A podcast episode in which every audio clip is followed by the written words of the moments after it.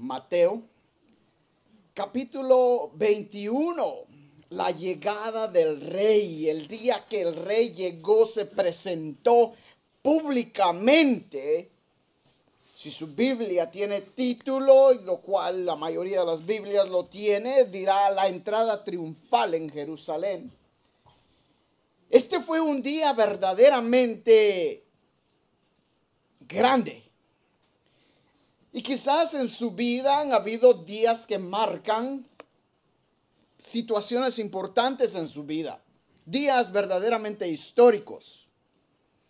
El día que se casó, el día que desafortunadamente quizás perdió un ser amado, el día que sus hijos nacieron, días importantes que jamás los olvidaremos, son días históricos. Pero para la humanidad también han habido días históricos. El día de la libertad de la independencia de los Estados Unidos, el 4 de julio. Lo celebramos y lo recordamos cada año. Quizás la independencia de su país. Yo no sé cuáles sean días históricos en su vida, pero para mí este día, el día que Jesús entró a Jerusalén montado en un pollino, ha venido a ser el día más importante de la humanidad entera. Si este día no hubiera sucedido, usted y yo no tendríamos ninguna esperanza de salvación. Y cada día histórico en nuestras vidas tiene cuatro características muy importantes. Primero, su significado histórico, su simbolismo, su importancia y la reacción de la gente. ¿Cómo nosotros reaccionamos frente a ese día?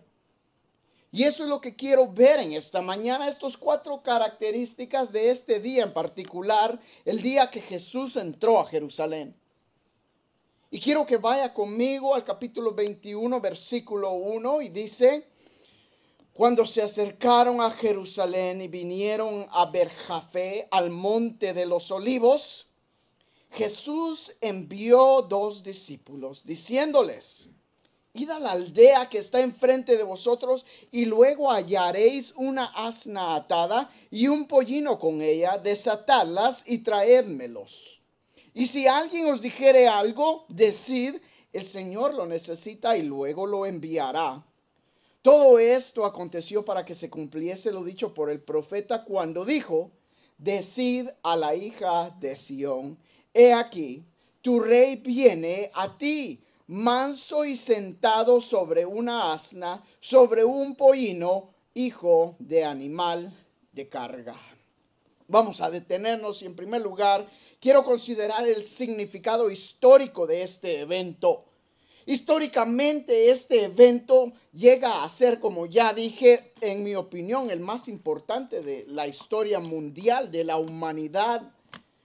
El momento que Jesús entró a Jerusalén montado en este pollino, él estaba declarando y se estaba eh, demostrando, entregando públicamente como el Mesías. Jamás lo había hecho. Hasta este momento Jesús les había enseñado a sus discípulos y les decía, después de haber hecho milagros, no digan a nadie lo que han visto, lo que han oído. No digan a nadie lo que he hecho. En este momento Jesús se estaba entregando como el Mesías. La palabra en hebreo es Meshiach, que quiere decir el ungido, el escogido. En el griego esto se traduce a Cristos, del cual viene la palabra en latín Cristo y luego nuestra palabra en español Cristo, obviamente.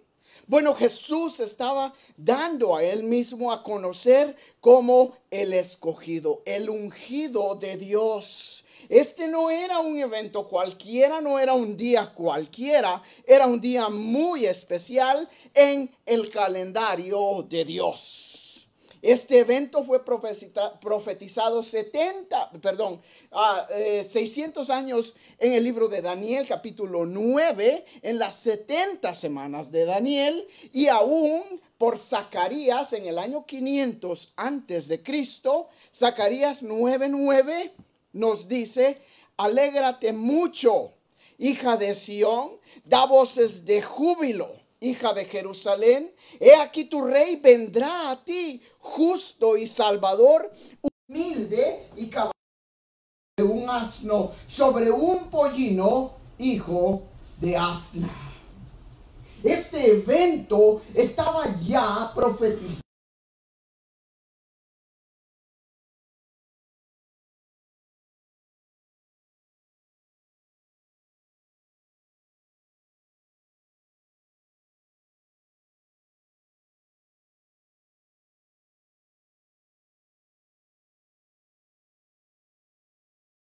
Cuatro evangelios mencionan este evento. Mateo, Marcos, Lucas y Juan. Y cada uno de ellos nos da diferentes detalles. Y si usted tiene tiempo, lo cual creo que todos tenemos, yo le sugeriría que lea cada uno de los evangelios y vea las diferencias entre cada uno de ellos. Y se dará cuenta que al ponerlos juntos, la historia se amplifica. Y usted verá detalles que jamás había visto. Sin embargo, a pesar de su simpleza, porque Jesús al entrar montado en un pollino, no llegó con fanfarra, no llegó con trompetas, no llegó con un ejército frente a él. Dice la palabra que entró montado sobre un pollino. ¿Sabe qué es un pollino? Un burrito. Perdóneme que lo ponga así, un burrito. Un animal de carga. Un animal que jamás lo había sido montado. No se había utilizado para llegar carga, no llevaba, no tenía nada de especial. Un animal cualquiera, un animal que cualquiera hubiera despreciado. Un soldado romano cuando entraba Llevaba una eh, compañía de soldados frente a él y entraba el general romano montado en un caballo negro. Esa era seña de victoria, que la batalla que había peleado había sido victoriosa. Cuando el rey llegaba, entraba con todo su ejército con todos sus generales, con trompeta, con fanfarria, y todo el mundo sabía que el rey había llegado. Y entraba montado en un caballo blanco. Mi amado hermano Jesús aquí se ha humillado y no se ha comparado a estos hombres que cualquier diplomático, dignatario, presidente, rey hubiera hecho. Jesús entró humildemente, sin decirle a nadie que vendría, montado en un pollino de asna. Y en mi opinión, la humildad de Jesús es lo que hace de este día histórico aún más significativo. Porque el rey de reyes el Señor de señores, el creador del universo, se presenta frente al mundo sin avisar a nadie. Sin decir tal día, tal hora, vendré, llegaré, estén listos. No, Jesús simplemente se entrega. Y sabe usted que uno de los días más importantes de su vida, de mi vida, es el día que Jesús llegó a nuestras vidas. El día que Jesús entró a nuestro corazón. Ahora, podrá ser que usted o estuvo en una campaña evangelística o simplemente lo evangelizaron en uno a uno. Jesús no tiene manera de llegar. Jesús siempre llega a tiempo, pero no anuncia que va a llegar. Él llega cuando la gente está lista. Y quizás usted tuvo ese encuentro con Jesús de una manera que usted dice, de verdad que ni siquiera me acuerdo cuando pasó. Está bien. De cualquier manera Jesús llegó y entró y ha empezado a hacer cambios. Yo no me acuerdo la fecha que yo acepté a Cristo. He tenido fechas donde Dios me ha hablado y donde me ha llamado. Pero de por sí soy malo de, recordarme fechas. No me pregunte de mi, de mi aniversario porque le digo el mes, quizás el año, pero la fecha, pero no soy el único. También tenemos el mismo problema, así es de que estoy bien. Pero hay fechas que suceden en nuestra vida que de verdad dejan un impacto. Y este día históricamente fue uno de ellos. Ahora, su simbolismo. Los judíos esperaban la llegada del Mesías, un príncipe que habría de venir a librarlos de la opresión romana. Mis amados hermanos, debemos entender algo. Quiero que ahorita nos pongamos nuestros lentes judíos, ¿verdad? No nos los hemos puesto en, varias ocasiones. Les recuerdo que nos pongamos nuestros lentes judíos y pensemos de esta manera. Por cientos de años, ellos habían escuchado la profecía de Zacarías. Cómo el Mesías vendría montado sobre un pollino y que ese Mesías vendría a liberarlos. Entonces usted puede imaginarse y puede ver el gentío escuchando. Viene el profeta de Galilea, como nos dice Lucas, y viene montado sobre un pollino. Para cualquier religioso que haya estudiado la profecía, inmediatamente hubiera pensado, ¿Será este el Mesías? ¿Será este el que viene a liberarnos de los romanos? Y no cabe duda que ellos pensaban que Jesús entraría en Jerusalén e inmediatamente pasaría a la fortaleza Antonia a tomar cautivos a los romanos y establecer su reino. Pero sabemos que no fue así. Y sigue diciendo el versículo 6, y los discípulos fueron e hicieron como Jesús les mandó y trajeron el asna y el pollino y pusieron sobre ellos sus mantos y él se sentó encima. Y la multitud, que era muy numerosa, tendía sus mantos en el camino y otros cortaban ramas de los árboles y las tendían en el camino. Y la gente que iba delante y la que iba detrás clamaba diciendo, oh sana al Hijo de David, bendito el que viene en el nombre del Señor, oh sana en las alturas. Cuando entró en Jerusalén, toda la ciudad se conmovió diciendo, ¿quién es este?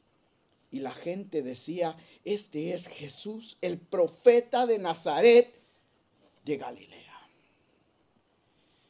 era el principio de la Pascua. Habían millones de gente en ese día en Jerusalén misma. Jerusalén no es muy grande. Y al estar ahí uno completamente cambia su imagen de lo que esto significa. Va Jesús montado en este pollino camino a Jerusalén y no cabe duda que la gente lo aprieta y entre todo ese gentío empiezan a cantar al darse cuenta, este puede ser el Mesías, el que viene a liberarnos de esta opresión romana. Y empiezan a cantar el Salmo 118. Bendito el que viene en el nombre Señor. Osana quiere decir salve, sálvanos, salve hoy mismo, hoy establece tu reino. Y la gente aclamaba y decía, si tú eres el Mesías, sálvanos hoy mismo. Fue grande su decepción cuando se dieron cuenta que en vez de dirigirse a la fortaleza Antonia, Jesús pasa al templo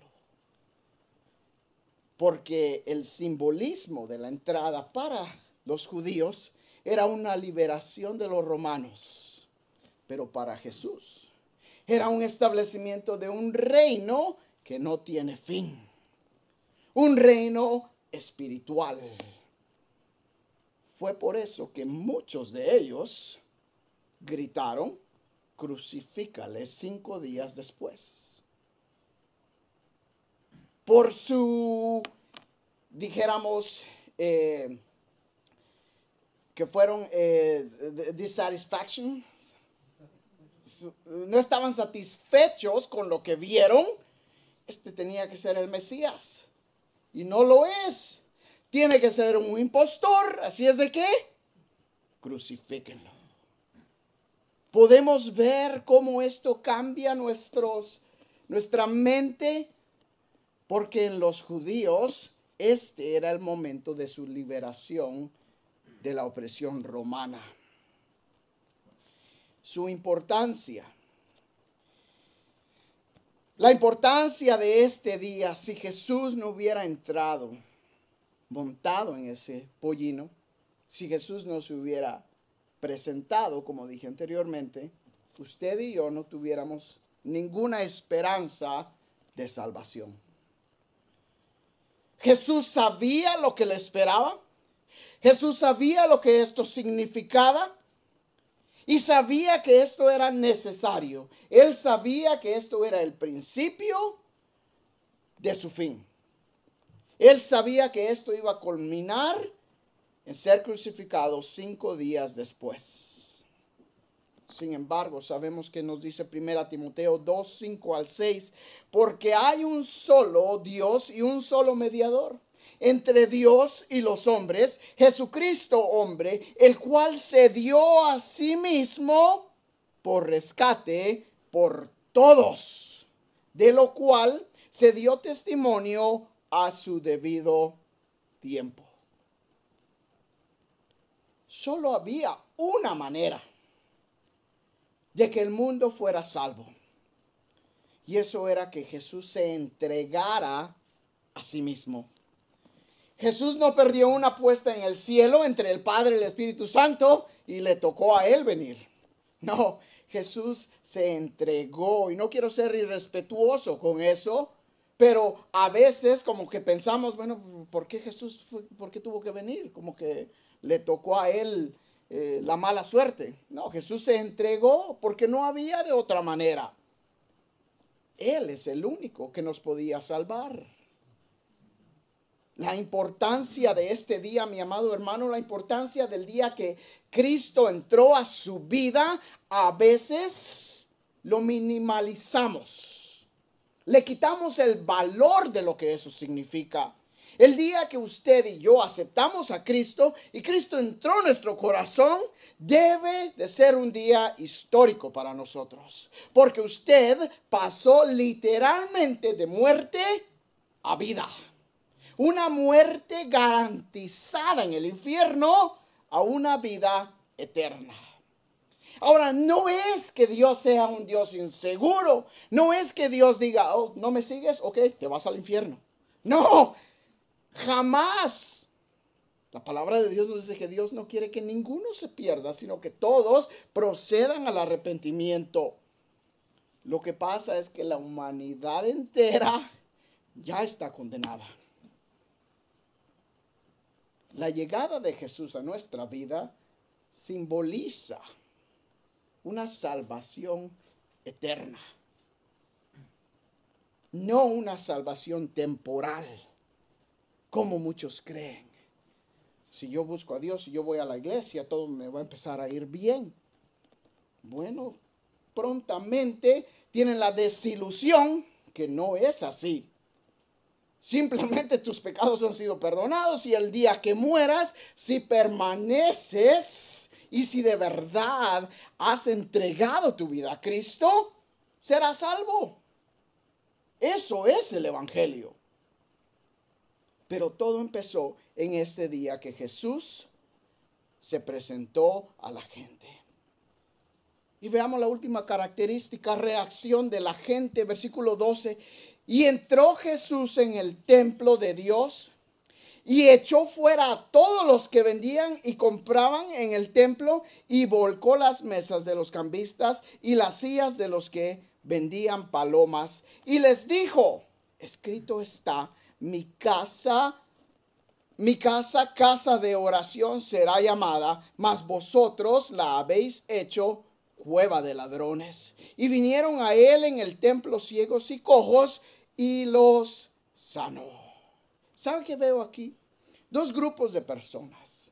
Primero, los que aclamaban y decían versículos anteriores, Osana, Osana, el hijo de David, bendito el que viene en el nombre del Señor. Cantaban y adoraban por emoción. Cantaban y adoraban porque todos los demás lo hacían. Fueron los mismos que cinco días después gritaban crucifícale. Al ver que no era lo que ellos se esperaban. En vez de Jesús ir y establecer su reino y levantarse contra los romanos, Jesús pasa al templo. ¿Y qué hace en el templo? Empieza a limpiarlo. Y los que lo ven entienden quién es y empiezan a adorarlo. Diferencia de la gente que adora por emoción y el que adora porque entiende quién es Jesús. Mi amado hermano, nosotros podemos darle adoración por emoción o porque entendemos quién es Jesús. Él se merece toda nuestra adoración y nuestra alabanza. Y mientras estemos aquí, yo espero que usted adore. Hay libertad en la alabanza. Pero cuando lo hacemos de corazón, cuando lo hacemos por emoción, pronto pasará esa emoción. Y la gente se dará cuenta y dice, ay, qué aburrido están los cantos hoy. Es como la ilustración que les he dado muchas veces. La mujer que llegó a la iglesia necesitada de Jesús. Y en ese día el pastor dio un mensaje que ella dijo, este es el mejor mensaje que he oído. Este pastor de verdad está lleno del Espíritu. Y fue con el pastor y le dijo, pastor, gracias por ese mensaje. Todo estuvo hermoso. Esta es mi iglesia. Pastor dijo, ah, bueno, gloria a Dios, hermano. A las siguientes semanas volvió a llegar. Y otra vez se gozaba. Y, ah, qué lindo. Conforme el tiempo llegó, ya, de repente, se acabó la euforia. Se acabó la emoción. Y se acercó al pastor y le dijo, pastor, no sé qué está pasando. Usted nos está preparando en sus mensajes, ya no es lo mismo. Y el pastor le dijo, no, hermana, cuando usted vino, venía sedienta de Dios. Quería escuchar a Dios, quería encontrar a Dios y a Dios fue el que encontró. Ahora usted viene buscándome a mí y es a mí al que usted ha encontrado. Hay gente que viene por emoción y de repente se dan cuenta que no es lo que se imaginaban. Y tristemente su adoración cambia. Pero el que se da cuenta y reconoce quién es Jesús, lo adora en espíritu y en verdad. Pero sabe usted que también Jesús tuvo una reacción. Y para esto quiero que vayamos a Lucas, porque me gusta la narración de Lucas capítulo 19. Lucas 19. Después dice versículo 34. Uh, ellos dijeron porque el Señor lo necesita y lo trajeron a Jesús y habiendo echado sus mantos sobre el pollino, subieron a Jesús encima. Estoy Mateo 19, 36. Y a su paso tendían sus mantos por el camino. Cuando llegaba ya cerca de la bajada del monte de los olivos, toda la multitud de los discípulos gozándose, comenzó a alabar a Dios y a grandes voces por todas las maravillas que habían visto, diciendo, bendito el rey que viene en el nombre del Señor, paz en el cielo y gloria en las alturas. Entonces algunos de los fariseos de entre la multitud le dijeron, maestro, reprende a tus discípulos. Él respondiendo les dijo, os digo que si estos callaran, las piedras clamarían. Y cuando llegó cerca de la ciudad, al verla, lloró sobre ella, diciendo, oh, si también tú conocieses, a lo menos en este día, lo que es para ti tu paz, mas ahora está encubierto de tus ojos. Porque vendrán días sobre ti cuando tus enemigos te rodearán con vallado y te citarán y por todas las partes te estrecharán y te derribarán a tierra y tus hijos dentro de ti y no dejarán en ti piedra sobre piedra por cuanto no conociste el tiempo de tu visitación. Vea lo que Jesús hace y esto me ha impactado tanto. Jesús recibe la alabanza, se goza. Yo me puedo imaginar a Jesús montado sobre ese pollino, sonriendo, gozándose al ver la multitud clamando, oh sana. La ciudad de Jerusalén se encuentra en una, en una cima no muy grande, pero desde el monte de los olivos hay un valle, el valle que se conoce como el Kidron Valley, el valle Kidron. Y desde la ciudad de Jerusalén se puede ver al otro lado. Hay un cementerio de este lado y un cementerio enfrente de la puerta donde Jesús entró, el cual lo han puesto ahí a propósito. La puerta oeste fue donde Jesús entró y ahora está cerrada hay una bajada que va desde esta ciudad y entra a Jerusalén a bajar al monte de los olivos. Y en esa bajada era donde Jesús iba montado en un pollino y la gente clamaba cantando y al llegar al monte de los olivos Jesús sin duda alza sus ojos y ve la ciudad de Jerusalén. Y al mismo tiempo que recibe la alabanza y la adoración, su corazón se quebranta. Y Jesús se da cuenta y sabe que esa adoración es temporal. Y dice, oh, si supieras lo que este día significa, si supieras ¿Quién es el que viene montado sobre este pollino? Jesús sabía que pronto lo iban a rechazar. La misma gente que clamaba, pronto estaría gritando, crucifícale. ¿Sabe usted que Dios acepta nuestra alabanza? Aun cuando no vengamos con un corazón sincero. Dios la acepta porque Él es Dios, es el único que se lo merece.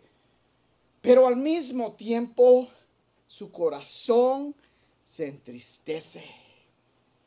Por eso es que Filipenses o Efesios nos dice, no contristéis al Espíritu Santo.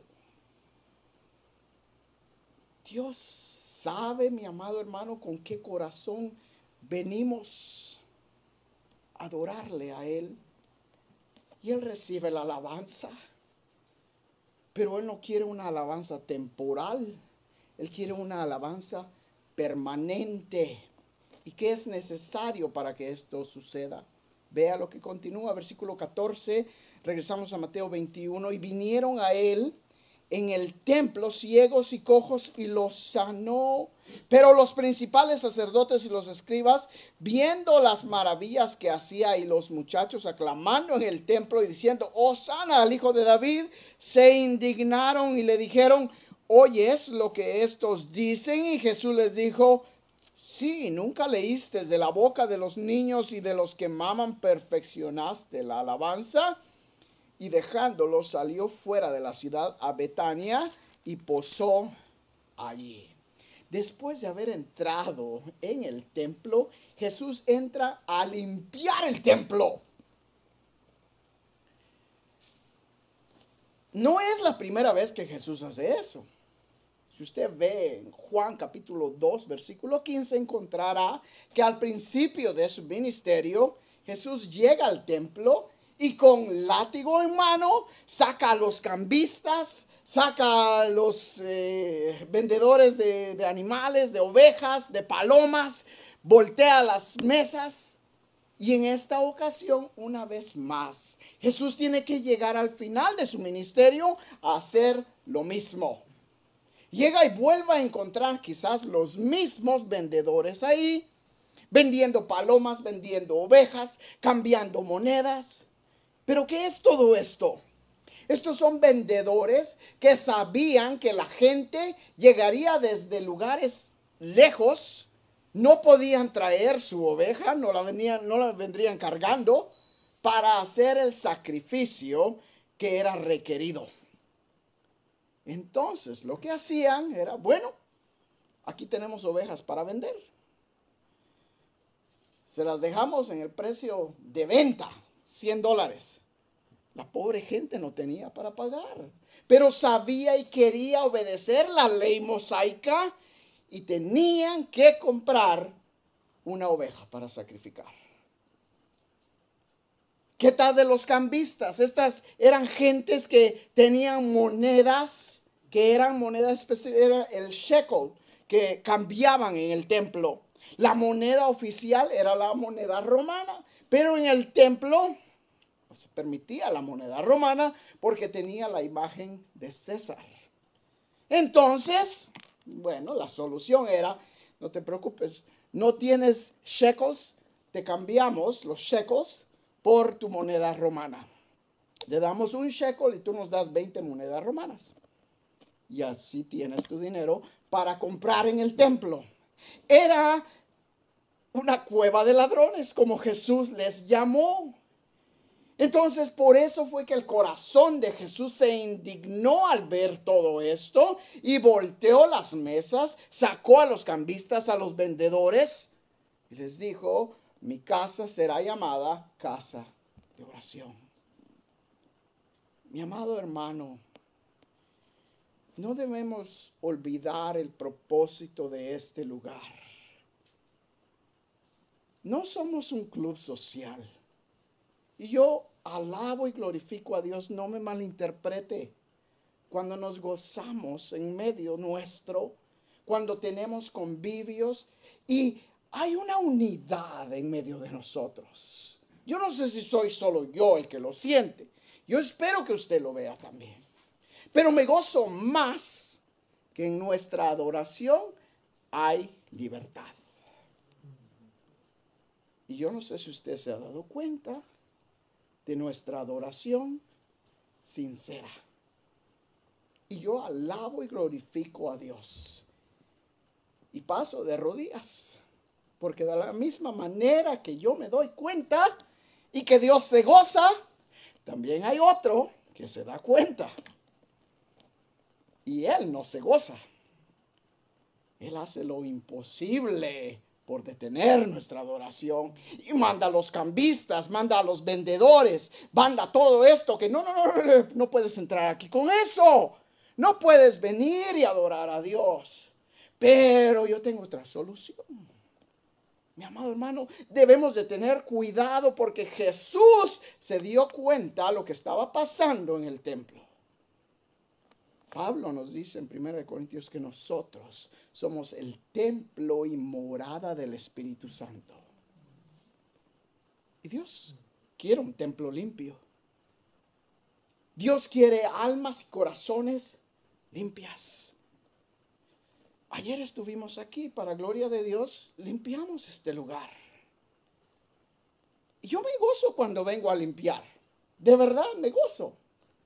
Porque sabe, paso tiempo aquí y podemos orar por las sillas vacías y pedirle al Señor, Señor, háblale a la persona que se va a sentar aquí. Háblale que estas sillas sean un instrumento en tus manos. Que esta música te glorifique a ti. Todos nos gusta una casa limpia, pero ¿sabe cuál es el problema? Que a veces no queremos que se limpie. o no queremos limpiar. Y Jesús llega a nuestra vida y nos dice, quiero tu alabanza, quiero tu adoración, pero tengo que limpiar unas cosas. Y entonces ahí es donde, ah, un momentito Jesús, este cuartito, este me pertenece a mí. Puedes limpiar todo lo demás, todo lo que está afuera. Este cuartito en mi corazón, este es mío. Es cuando el espíritu se entristece. No puede haber adoración verdadera sin antes haber limpieza verdadera. Y hay veces que toma más de una vez, como Jesús lo demostró.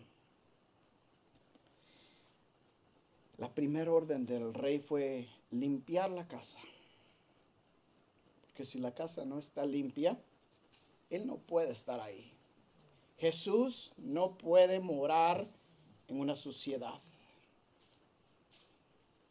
Y él mismo dijo, mi casa será llamada casa de oración. Jesús aquí estaba declarando que el templo le pertenecía a él. O usted llega a la casa de alguien y le dice, mm, mire hermano, su casa está un poco sucia, por favor límpiela, porque yo no voy a aceptar la casa así. O que si alguien llegara a su casa y le dijera eso, ¿qué diría usted? Ahí está la puerta, que le vaya bien no va a venir a mi casa y decirme que mi casa está sucia. Pero cuando su casa está sucia y usted lo sabe, ¿qué dice usted? No, no, no, no, tenemos que arreglar algo aquí. Mi casa no va a estar sucia. Eso fue lo que Jesús está diciendo. Mi casa será una casa de oración. Es necesario una limpieza